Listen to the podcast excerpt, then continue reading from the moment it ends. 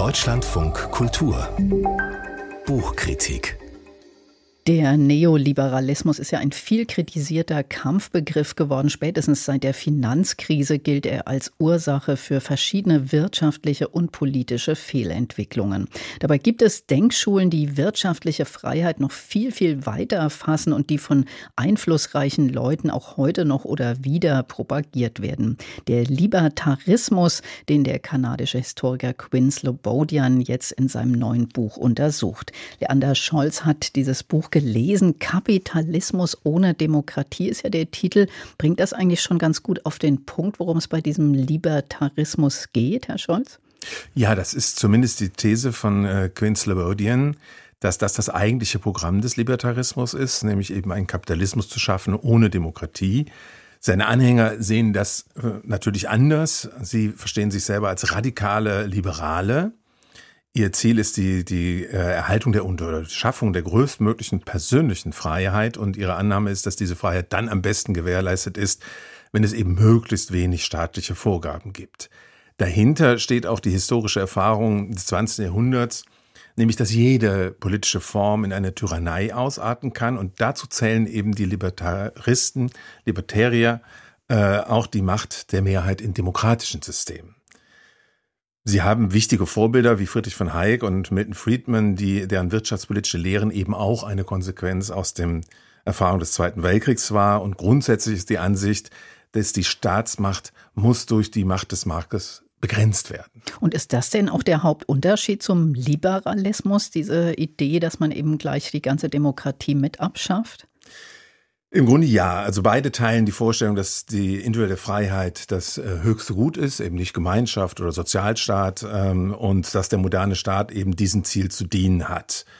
Ähm, der Unterschied ist eben, dass die Liberalen immer auch für Bürgerrechte und natürlich für politische Freiheit gekämpft haben. Dagegen vertrauen die Libertären tatsächlich allein auf private Verträge. Ihr Ziel ist es im Grunde alle, was alle öffentlichen Leistungen, die für uns ganz selbstverständlich sind, auf private Verträge zu reduzieren, zum Beispiel anstelle der Polizei einen Wachdienst einzuführen.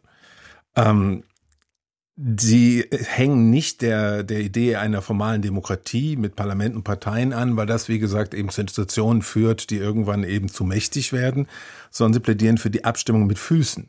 Das heißt, wenn man mit einem Service nicht einverstanden ist, wie das in anderen Fällen ja auch der, äh, geht, dann kündigt man den Vertrag. Und das beziehen sie eben auch darauf, dass dann verlässt man eben das Land. Und äh, wie muss man sich dann die Welt vorstellen? Also was ist dann deren Utopie eigentlich? Also die Vorstellung ist, äh, dass es idealerweise so wäre, dass das Gemeinwesen wie ein Unternehmen geführt wird, dass die, dass die Bürger im Grunde die Angestellten dieses Unternehmens sind. Sie können kündigen, aber sie müssen sich erstmal mit den Vertragsbedingungen im Grunde äh, einverstanden äh, erklären. Einen politischen im Staat im ganz engen Sinne in unserer Vorstellung gibt es äh, für die Libertären nicht. Der Staat ist tatsächlich nur dafür da, die Vertragsbedingungen zu bewachen. Und es gibt auch keine Parteien und auch eigentlich keine Öffentlichkeit mehr im engeren Sinne, in der eben die Spielregeln des Gemeinwesens zum Beispiel diskutiert werden können. Wem das nicht passt, der muss eben bessere Verträge aushandeln äh, oder das Unternehmen verlassen. Das historische Vorbild, und das ist interessant, äh, ist Hongkong für die Libertären. Das Hongkong, der Stadtstaat, der bereits unter britischer Verwaltung eigentlich eingeschränkte Bürgerrechte hatte und äh, ökonomisch extrem erfolgreich war, der sehr viel internationales Kapital angezogen hat, was auch heute noch der Fall ist. Und ihre Vorstellung ist eben, dass es am besten wäre, wenn weltweit ganz viele solcher Stadtstaaten entstehen, die eben sozusagen Leuchttürme sind für dieses Ideal der Freiheit, der wirtschaftlichen Freiheit, um dadurch die klassischen Nationalstaaten mit ihren Sozialprogrammen unter Druck zu setzen. Das ist ihre ideale Welt. Also jetzt hat man so ein bisschen eine Vorstellung gekriegt, was das ist, dieser Libertarismus. Wie geht denn der Autor in seinem Buch das eigentlich an? Legt er eben einfach diesen Begriff da oder wie ist das ganze Buch so strukturiert und aufgebaut? Also Quince Bodin erzählt nicht nur die Geschichte der libertären Ideen im 20. und 21. Jahrhundert bis in unsere Gegenwart hinein, das macht er sehr gut, aber darüber hinaus rekonstruiert er eben auch die Netzwerke der Protagonisten. Da ist man manchmal überrascht, wie weit diese Netzwerke gehen, woher auch das Geld für ihre Denkfabriken kommt. Äh, und vor allen Dingen ein großes und breit angelegtes Kapitel ist ihren Beratertätigkeiten äh, gewidmet. Und das ist auch wirklich extrem interessant, in wie vielen Gegenden der Welt, in Südamerika, in Südafrika, im arabischen Raum, sie eben diese Beratertätigkeiten ausgeübt hat. Die Protagonisten kennt man eigentlich nicht so gut. Es sind eigentlich jetzt keine großen Philosophen, Theoretiker, die so bekannt sind, aber ihr Einfluss ist viel, viel größer, als man denkt. Und viele Anhänger äh, des Libertarismus findet man heute im Silicon Valley, wo eben tatsächlich auch schon Zukunftspläne gemacht werden für digitale Gesellschaften, die eben diesen demokratischen Ballast, diese ganzen Probleme, die mit der Demokratie zusammenhängen, äh, abwerfen sollen.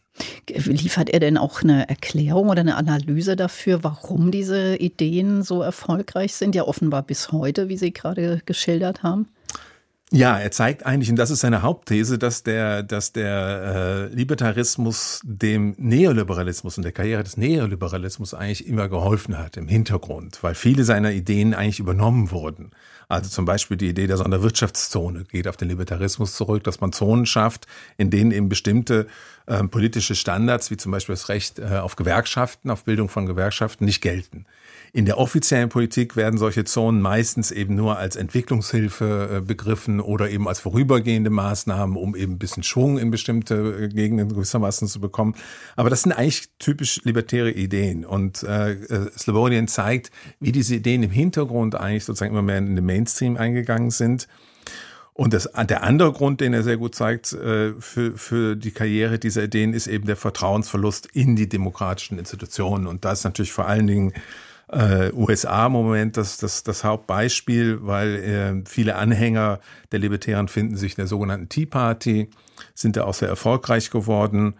Und ähm, da zeigt es sich ganz konkret sein Programm, dass eben während die, die, die Liberalen eben, eben einen schlanken Staat wünschen, gehen die Libertären eben einen Schritt weiter und wünschen sich äh, eigentlich die Zerstörung bestimmter politischer Institutionen.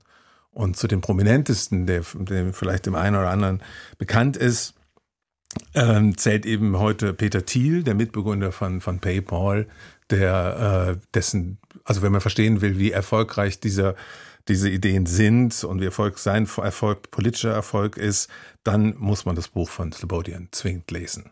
Leander Scholz über das neue Buch des kanadischen Historikers Quinn Slobodian Kapitalismus ohne Demokratie, wie Marktradikale die Welt in Mikronationen, Privatstädte und Steueroasen zerlegen wollen. Aus dem Englischen Übersetzer das Buch Stefan Gebauer. Es ist bei Surkamp erschienen und kostet 32 Euro.